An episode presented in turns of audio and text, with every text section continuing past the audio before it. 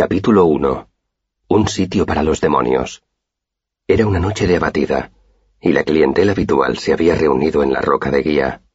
No podía decirse que cinco personas formaran un grupo muy numeroso, pero últimamente, en los tiempos que corrían, nunca se reunían más de cinco clientes en la taberna. El viejo Cobb oficiaba de narrador y suministrador de consejos. Los que estaban sentados en la barra bebían y escuchaban.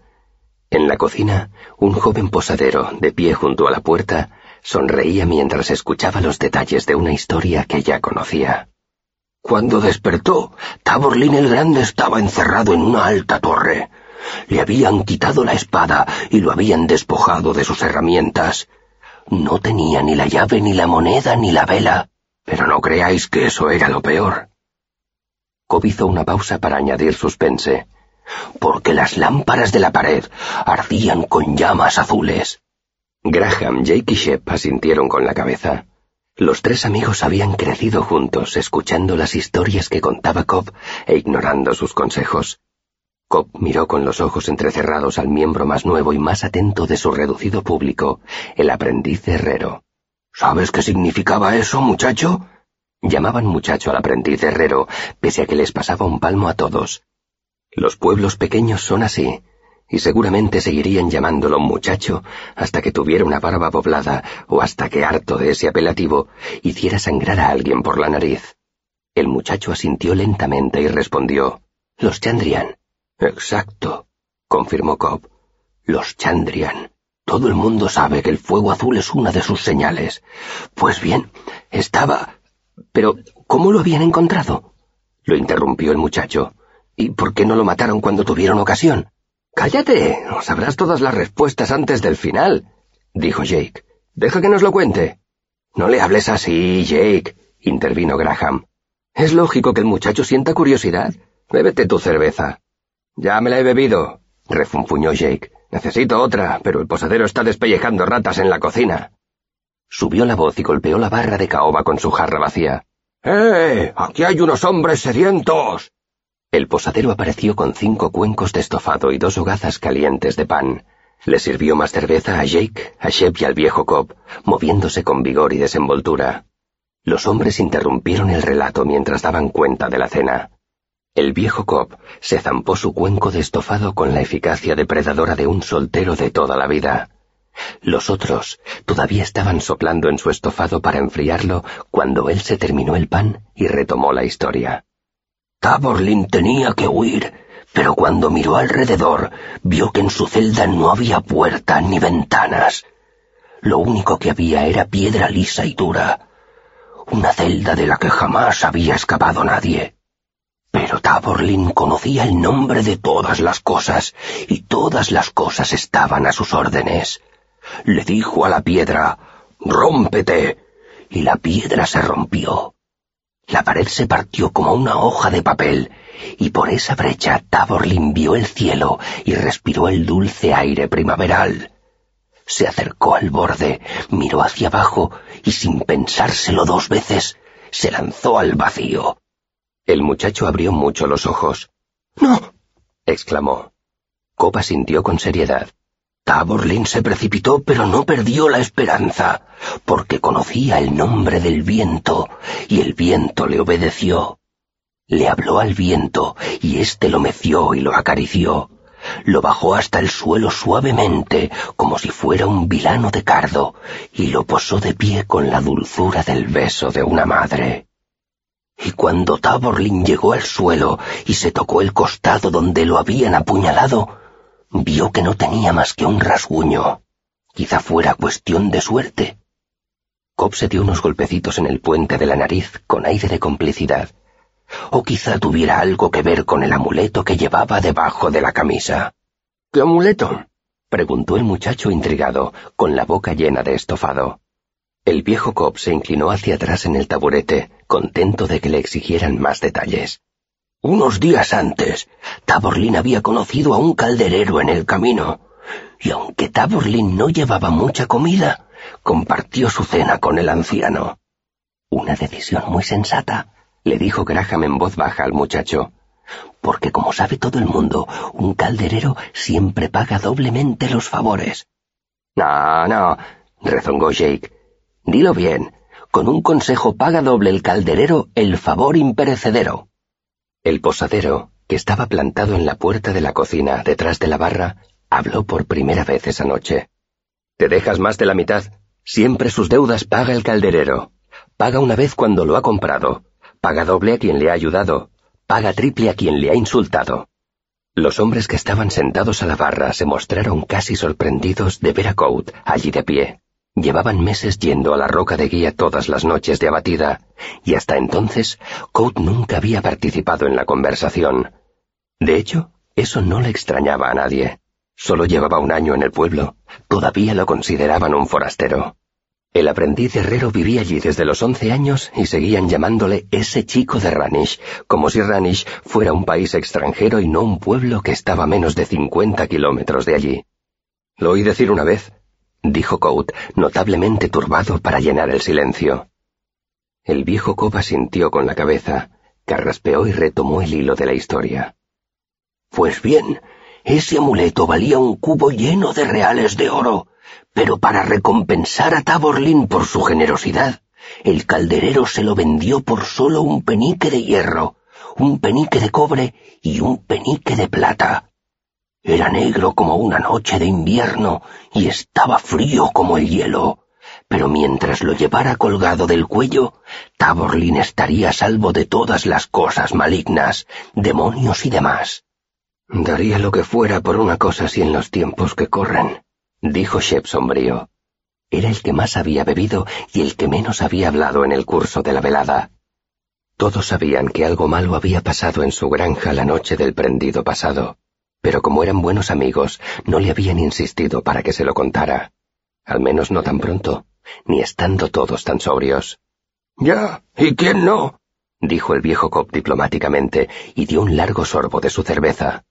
No sabía que los Chandrian fueran demonios dijo el muchacho. Tenía entendido. No son demonios, dijo Jake con firmeza. Fueron las seis primeras personas que rechazaron el camino marcado por Telu, y él los maldijo y los condenó a deambular por los rincones de... ¿Eres tú quien cuenta esta historia, Jacob Walker? saltó Cobb. Porque si es así, puedes continuar. Los dos hombres se miraron largo rato con fijeza. Al final, Jake desvió la mirada y masculló algo que quizá fuera una disculpa. Cobb se volvió hacia el muchacho y explicó. Ese es el misterio de los Chandrian. ¿De dónde vienen? ¿A dónde van después de cometer sus sangrientos crímenes? ¿Son hombres que vendieron su alma? ¿Demonios? ¿Espíritus? Nadie lo sabe. Cobb le lanzó una mirada de profundo desdén a Jake y añadió, aunque los imbéciles aseguren saberlo.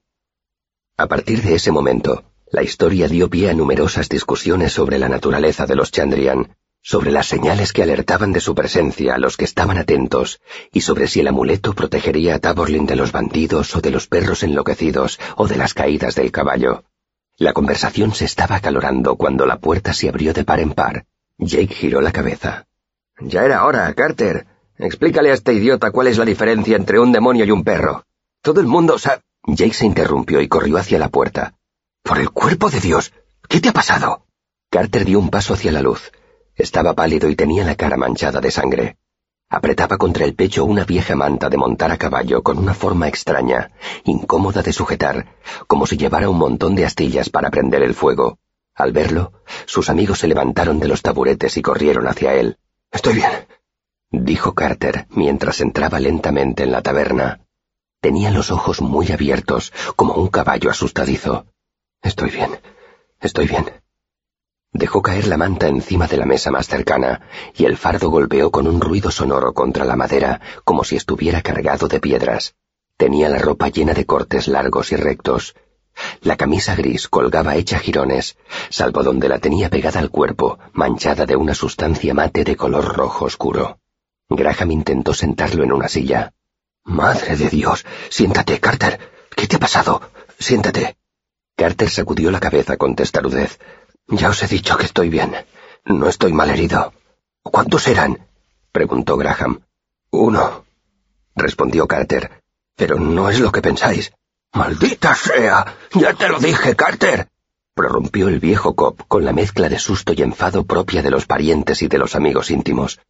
Llevo meses diciéndotelo. No puedes salir solo. No puedes ir hasta Baen. Es peligroso.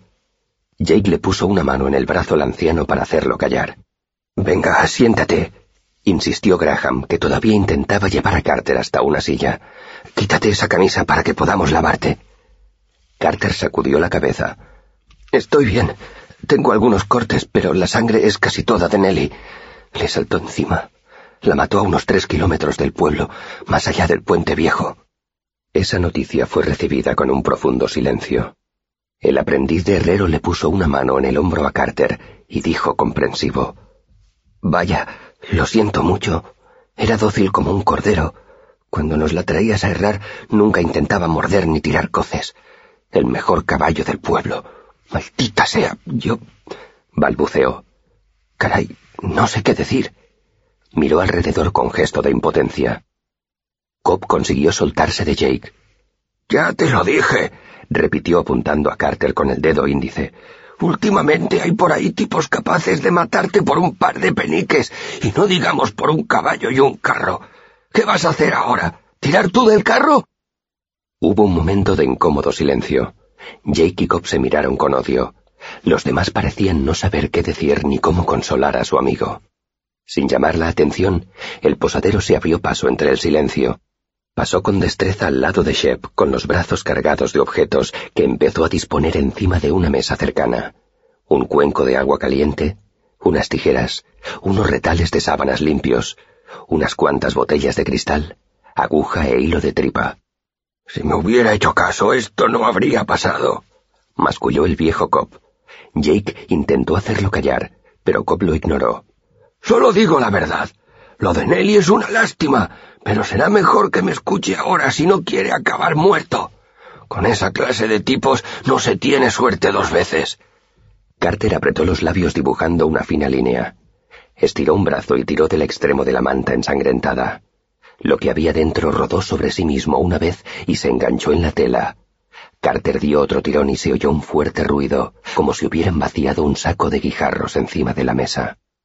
Era una araña negra como el carbón y del tamaño de una rueda de carro. El aprendiz de herrero dio un brinco hacia atrás, chocó contra una mesa, la derribó y estuvo a punto de caer él también al suelo. El rostro de Cobb se aflojó. Graham, Shep y Jake dieron gritos inarticulados y se apartaron llevándose las manos a la cara. Carter retrocedió un paso en un gesto crispado. El silencio inundó la habitación como un sudor frío. El posadero frunció el ceño. No puede ser que ya hayan llegado tan al oeste, dijo en voz baja. De no ser por el silencio, lo más probable es que nadie lo hubiera oído. Pero lo oyeron, todos apartaron la vista de aquella cosa que había encima de la mesa y miraron mudos al pelirrojo. Jake fue el primero en recuperar el habla. ¿Sabes qué es? El posadero tenía la mirada ausente. Un escral, respondió ensimismado. Creí que las montañas. ¿Un escral? le cortó Jake. Por el carbonizado cuerpo de Dios, Code.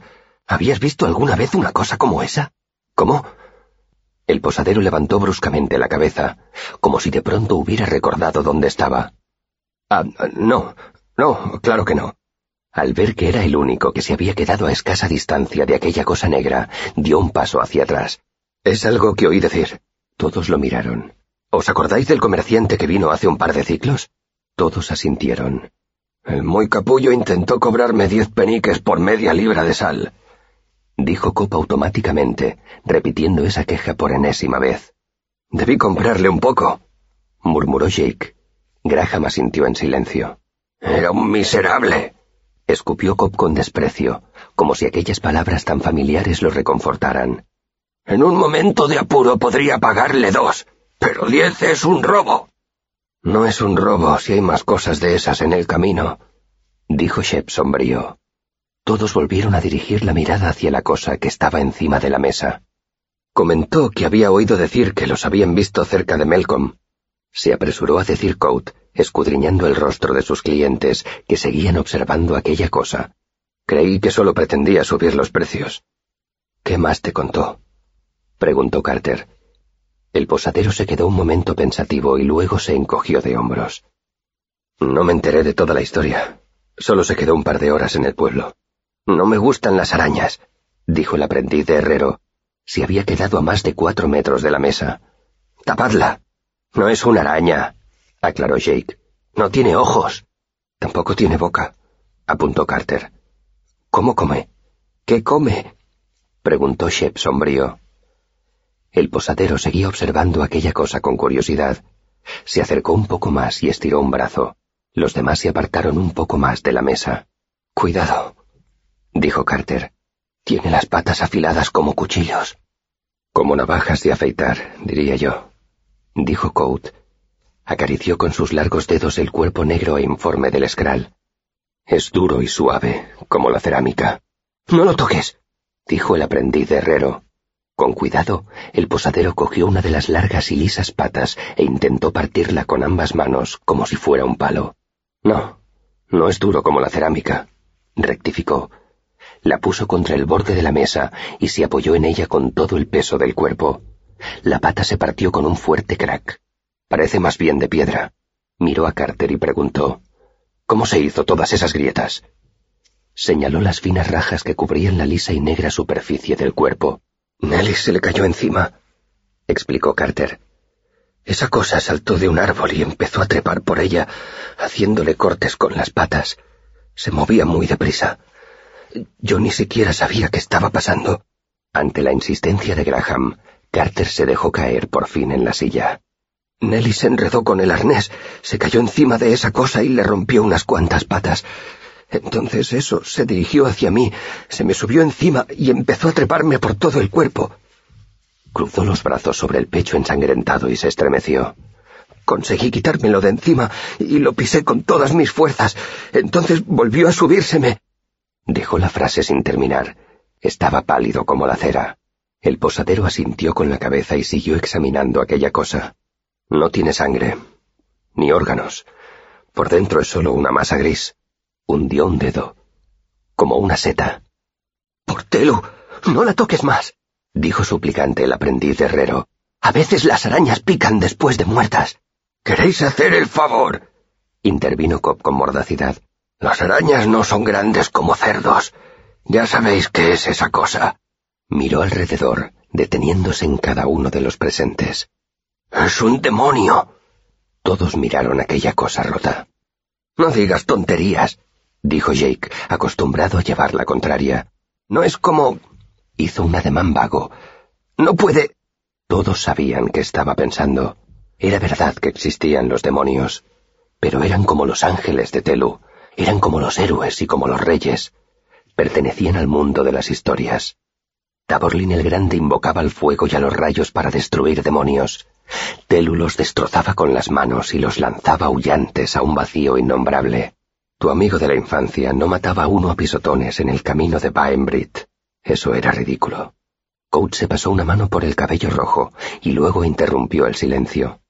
Solo hay una forma de saberlo, dijo metiéndose una mano en el bolsillo. Hierro o fuego. Sacó una abultada bolsita de cuero. Y el nombre de Dios, puntualizó Graham. Los demonios temen tres cosas, el hierro frío, el fuego limpio y el sagrado nombre de Dios. El posadero apretó los labios sin llegar a esbozar una mueca de desagrado. Claro, dijo mientras vaciaba la bolsita de cuero sobre la mesa y empezó a rebuscar entre las monedas. Había pesados talentos de plata, finos sueldos de plata, y otas de cobre, medios peniques y drabines de hierro. ¿Alguien tiene un ardite? Hazlo con un drabín, propuso Jake. Son de hierro del bueno. No quiero hierro del bueno, replicó el posadero. Los drabines tienen demasiado carbono. Es casi todo acero. Tiene razón, terció el aprendiz de herrero, pero no es carbono. Para hacer acero se emplea coque, coque y cal. El posadero asintió con deferencia. Tú lo sabes mucho mejor que yo, joven maestro. Al fin y al cabo te dedicas a eso. Sus largos dedos encontraron por fin un fino ardite entre el montón de monedas. Lo alzó.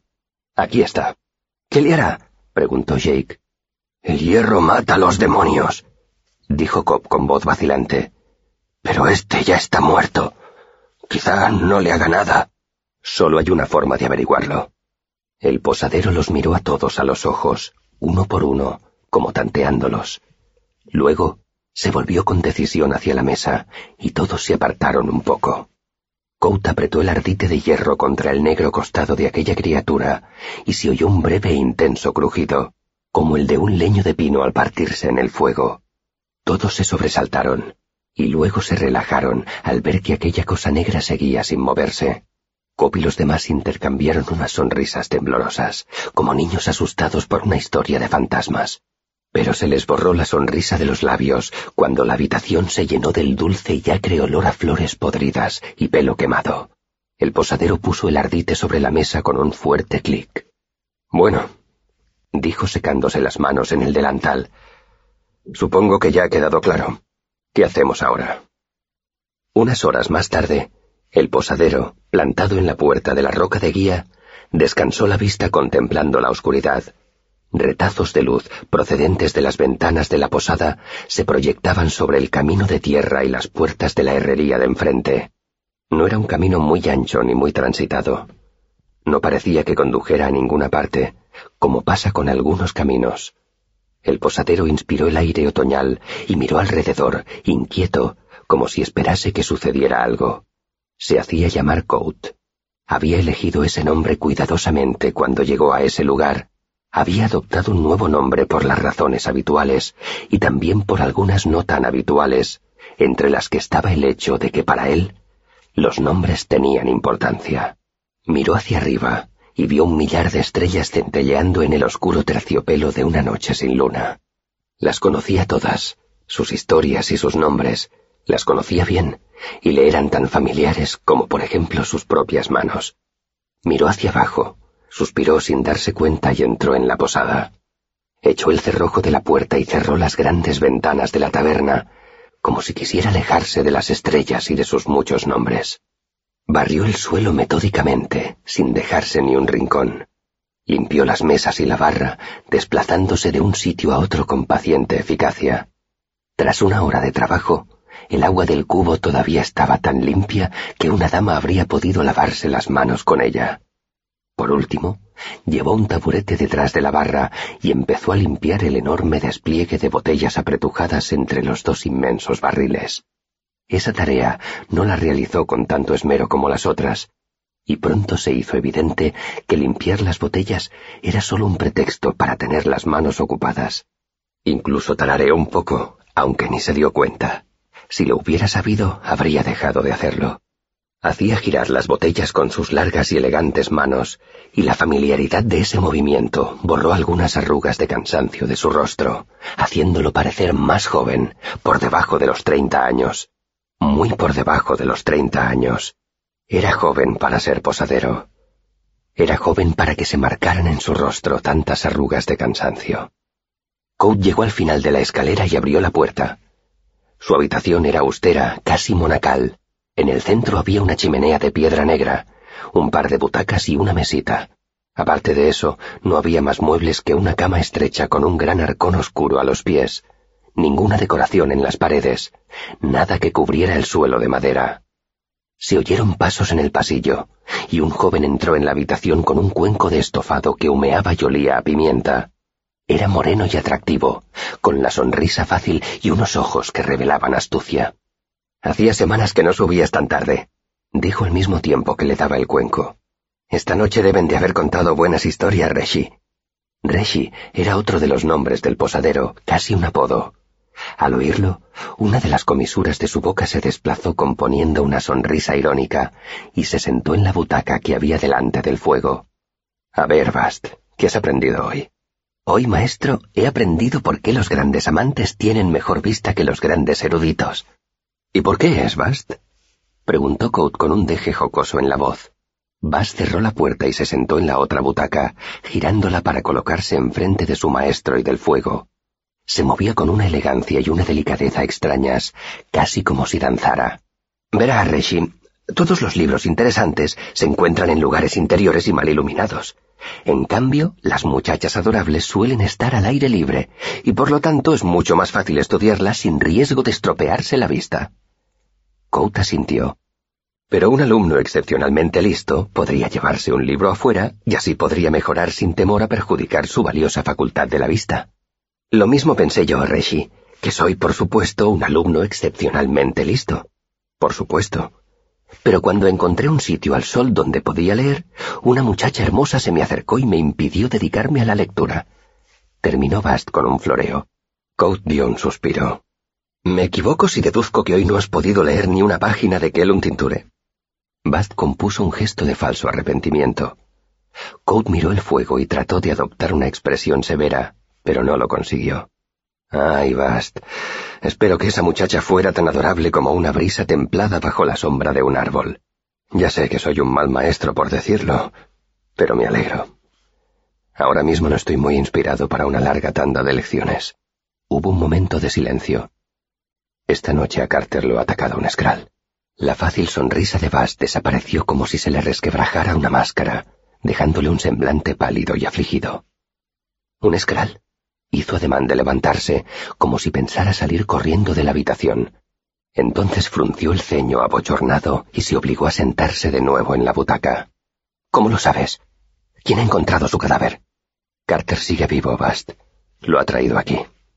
Solo había uno. No puede haber un solo Skral, dijo Bast con rotundidad. Ya lo sabes. Sí, lo sé, afirmó Coat. Pero el hecho es que solo había uno. ¿Y dices que Carter lo mató? Se extrañó Bast. No pudo ser un Skral. Quizá... Era un Skral, Bast. Lo he visto con mis propios ojos. Coat lo miró con seriedad y añadió. Carter tuvo suerte, eso es todo, aunque quedó muy mal herido. Le he dado cuarenta y ocho puntos. He gastado casi todo el hilo de tripa que tenía. Coat cogió su cuenco de estofado y prosiguió. Si alguien pregunta, diles que mi abuelo era un guardia de caravanas que me enseñó a limpiar y coser heridas. Esta noche estaban todos demasiado conmocionados para hacer preguntas, pero mañana algunos sentirán curiosidad. Y eso no me interesa.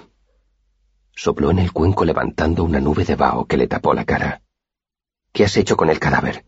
Yo no he hecho nada con el cadáver, aclaró Coat. Yo solo soy un posadero. No me corresponde ocuparme de ese tipo de cosas. No puedes dejar que se las arreglen ellos solos, Reshi. Coat suspiró. Se lo han llevado al sacerdote, que ha hecho todo lo que hay que hacer, aunque por motivos totalmente equivocados.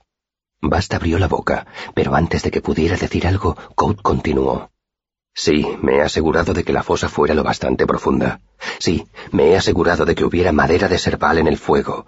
Sí, me he asegurado de que ardiera bien antes de que lo enterrasen. Y sí, me he asegurado de que nadie se quedara un trozo como recuerdo. Frunció la frente hasta juntar las cejas. No soy idiota, ¿sabes? Va se relajó notablemente y se recostó de nuevo en la butaca. Ya sé que no eres idiota, Reggie, pero yo no confiaría en que la mitad de esos tipos sean capaces de mear a Sotavento sin ayuda. Se quedó un momento pensativo. No me explico que solo hubiese uno. Quizá murieran cuando atravesaron las montañas, sugirió Coat. Todos menos ese. Puede ser, admitió Vas de mala gana. Quizá fuera esa tormenta de hace un par de días, apuntó Coat. Fue una auténtica tumbacarretas, como las llamábamos en la troupe. El viento y la lluvia podrían haber hecho que uno se separara de la manada. Me gusta más tu primera idea, Reshi, dijo Bast incómodo. Tres o cuatro escrales en este pueblo serían como... como... como un cuchillo caliente cortando mantequilla como varios cuchillos calientes cortando a varias docenas de granjeros, más bien, repuso Vas con aspereza.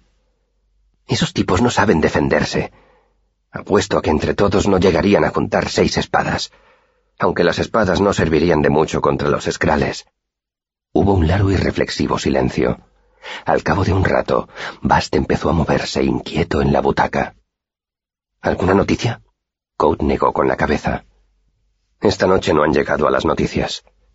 Carter los ha interrumpido cuando todavía estaban contando historias. Eso ya es algo, supongo. Volverán mañana por la noche. Así tendré algo que hacer. Coat metió distraídamente la cuchara en el estofado. Debí comprarle ese escral a Carter. Musitó. Así él habría podido comprarse otro caballo. Habría venido gente de todas partes a verlo. Habríamos tenido trabajo, para variar. Bass lo miró horrorizado. Coat lo tranquilizó con un gesto de la mano con que sujetaba la cuchara. Lo digo en broma, Bast. Esbozó una sonrisa floja. Pero habría estado bien. No, Reggie, no habría estado nada bien, dijo Bast con mucho énfasis. Habría venido gente de todas partes a verlo, repitió con sorna. Ya lo creo. Habría sido bueno para el negocio, aclaró Coat. Me vendría bien un poco de trabajo. Volvió a meter la cuchara en el estofado. Cualquier cosa me vendría bien. Se quedaron callados largo rato. Coat contemplaba su cuenco de estofado con la frente arrugada y la mirada ausente. Esto debe de ser horrible para ti, Bast, dijo por fin. Debes de estar muerto de aburrimiento. Bast se encogió de hombros. Hay unas cuantas esposas jóvenes en el pueblo, y unas cuantas doncellas. Sonrió como un niño. Sé buscarme diversiones. Me alegro, Bast. Hubo otro silencio. Coat cogió otra cucharada, masticó y tragó. Creían que era un demonio. Bast se encogió de hombros. Es mejor así, Reshi. Seguramente es mejor que piensen eso. Ya lo sé. De hecho, yo he colaborado a que lo piensen. Pero ya sabes qué significa eso. Miró a Bast a los ojos. El herrero va a tener un par de días de mucho trabajo. El rostro de Bast se vació lentamente de toda expresión. Ya. Couta sintió. Si quieres marcharte, no te lo reprocharé, Bast. Tienes sitios mejores donde estar que este. Bast estaba perplejo. No podría marcharme, Reshi. Abrió y cerró la boca varias veces sin saber qué decir. ¿Quién me instruiría? Coat sonrió, y por un instante su semblante mostró lo joven que era en realidad. Pese a las arrugas de cansancio y a la plácida expresión de su rostro, el posadero no parecía mayor que su moreno compañero. Eso. ¿Quién? señaló la puerta con la cuchara. Vete a leer o a perseguir a la hija de algún granjero. Estoy seguro de que tienes cosas mejores que hacer que verme comer. La verdad es que... Fuera de aquí, demonio, dijo Coat, y con la boca llena y con un marcado acento témico añadió. Teus sea. Bast rompió a reír e hizo un gesto obsceno con una mano. Coat tragó y cambió de idioma. Aroi te den leyan. Pero bueno, le reprochó Bast, y la sonrisa se borró de sus labios. Eso es un insulto. Por la tierra y por la piedra abjuro de ti. Coat metió los dedos en la jarra que tenía al lado y le lanzó unas gotas a Bast. Que pierdas todos tus encantos. ¿Considera? Bast consiguió parecer divertido y enojado a la vez, mientras recogía una gota de líquido de la pechera de su camisa. Ya puede rezar para que esto no manche. Coat comió un poco más. Ve a lavarla. Si la situación es desesperada, te recomiendo que utilices alguna de las numerosas fórmulas disolventes que aparecen en Kellum Tinture. Capítulo 13, creo. Está bien. Bass se levantó y fue hacia la puerta, caminando con su extraña y desenfadada elegancia. Llámame si necesitas algo. Salió y cerró la puerta. Coat comió despacio, rebañando hasta la última gota de salsa del cuenco con un trozo de pan. Mientras comía, Miraba por la ventana, o lo intentaba, porque la luz de la lámpara hacía espejear el cristal contra la oscuridad de fuera. Inquieto, paseó la mirada por la habitación. La chimenea estaba hecha de la misma piedra negra que la que había en el piso de abajo. Estaba en el centro de la habitación, una pequeña hazaña de ingeniería de la que Coates se sentía muy orgulloso. La cama era pequeña, poco más que un camastro, y si la tocabas veías que el colchón era casi inexistente. Un observador avezado se habría fijado en que había algo que la mirada de Coat evitaba. De la misma manera que se evita mirar a los ojos a un antiguo amante en una cena formal, o a un viejo enemigo al que se encuentra en una concurrida taberna a altas horas de la noche. Coat intentó relajarse. No lo consiguió. Se retorció las manos, suspiró, se revolvió en la butaca y al final no pudo evitar que sus ojos se fijaran en el arcón que había a los pies de la cama. Era de roa, una madera poco común, pesada, negra como el carbón y lisa como el cristal, muy valorada por perfumistas y alquimistas. Un trozo del tamaño de un pulgar valía oro. Un arcón hecho de esa madera era un auténtico lujo. El arcón tenía tres cierres. Uno era de hierro, otro de cobre, y el tercero era invisible. Esa noche, la madera impregnaba la habitación de un aroma casi imperceptible a cítricos y a hierro recién enfriado. Cuando Coat posó la mirada en el arcón, no la apartó rápidamente. Sus ojos no resbalaron con astucia hacia un lado, fingiendo no haber reparado en él. Pero solo con mirarlo un momento, su rostro recuperó todas las arrugas que los sencillos placeres del día habían borrado. El consuelo que le habían proporcionado sus botellas y sus libros se esfumó en un segundo, dejando detrás de sus ojos solo vacío y dolor. Por un instante, una nostalgia y un pesar intensos se reflejaron en su cara. Entonces desaparecieron y los sustituyó el rostro cansado de un posadero, un hombre que se hacía llamar Coat. Volvió a suspirar sin darse cuenta y se puso en pie. Tardó un buen rato en pasar al lado del halcón y en llegar a la cama. Una vez acostado, tardó un buen rato en conciliar el sueño. Tal como Cout había imaginado, a la noche siguiente volvieron todos a la roca de guía para cenar y beber.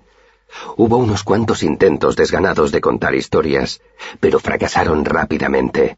Nadie estaba de humor para historias. De modo que todavía era temprano cuando la conversación abordó asuntos de mayor trascendencia. Comentaron los rumores que circulaban por el pueblo, la mayoría inquietantes. El rey penitente estaba teniendo dificultades con los rebeldes en Resabek. Eso era motivo de preocupación, aunque solo en términos generales.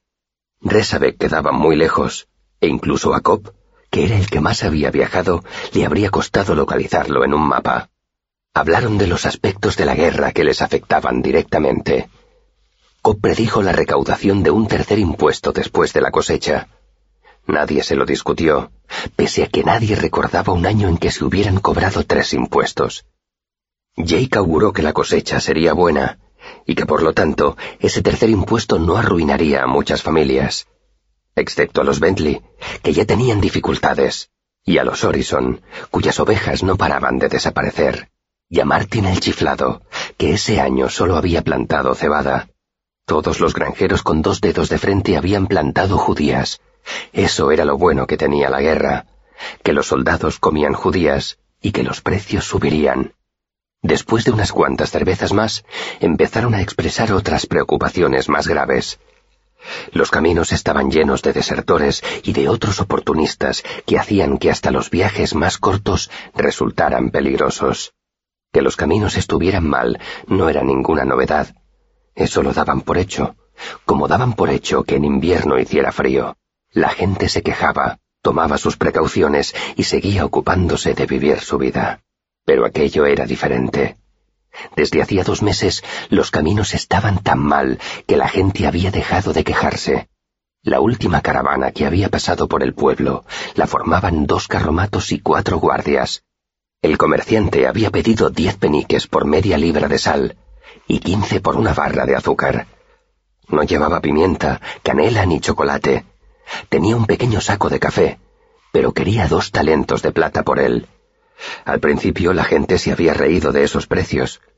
Luego, al ver que el comerciante se mantenía firme, lo insultaron y escupieron en el suelo.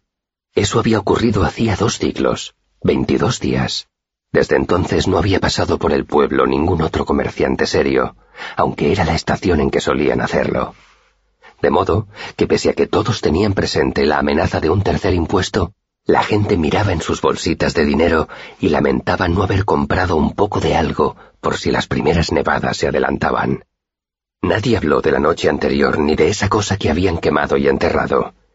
En el pueblo sí hablaban, por supuesto. Circulaban muchos rumores.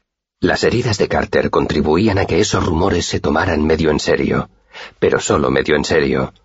Más de uno pronunció la palabra demonio, pero tapándose la sonrisa con una mano. Solo los seis amigos habían visto aquella cosa antes de que la enterraran. Uno de ellos estaba herido y los otros habían bebido. El sacerdote también la había visto, pero su trabajo consistía en ver demonios. Los demonios eran buenos para su negocio. Al parecer, el posadero también la había visto, pero él era un forastero. Él no podía saber esa verdad que resultaba tan obvia a todos los que habían nacido y habían crecido en aquel pueblecito las historias se contaban allí, pero sucedían en algún otro sitio. Aquel no era un sitio para los demonios. Además, la situación ya estaba lo bastante complicada como para buscarse más problemas. Cop y los demás sabían que no tenía sentido hablar de ello. Si trataban de convencer a sus convecinos, solo conseguirían ponerse en ridículo, como Martin el chiflado, que llevaba años intentando cavar un pozo dentro de su casa.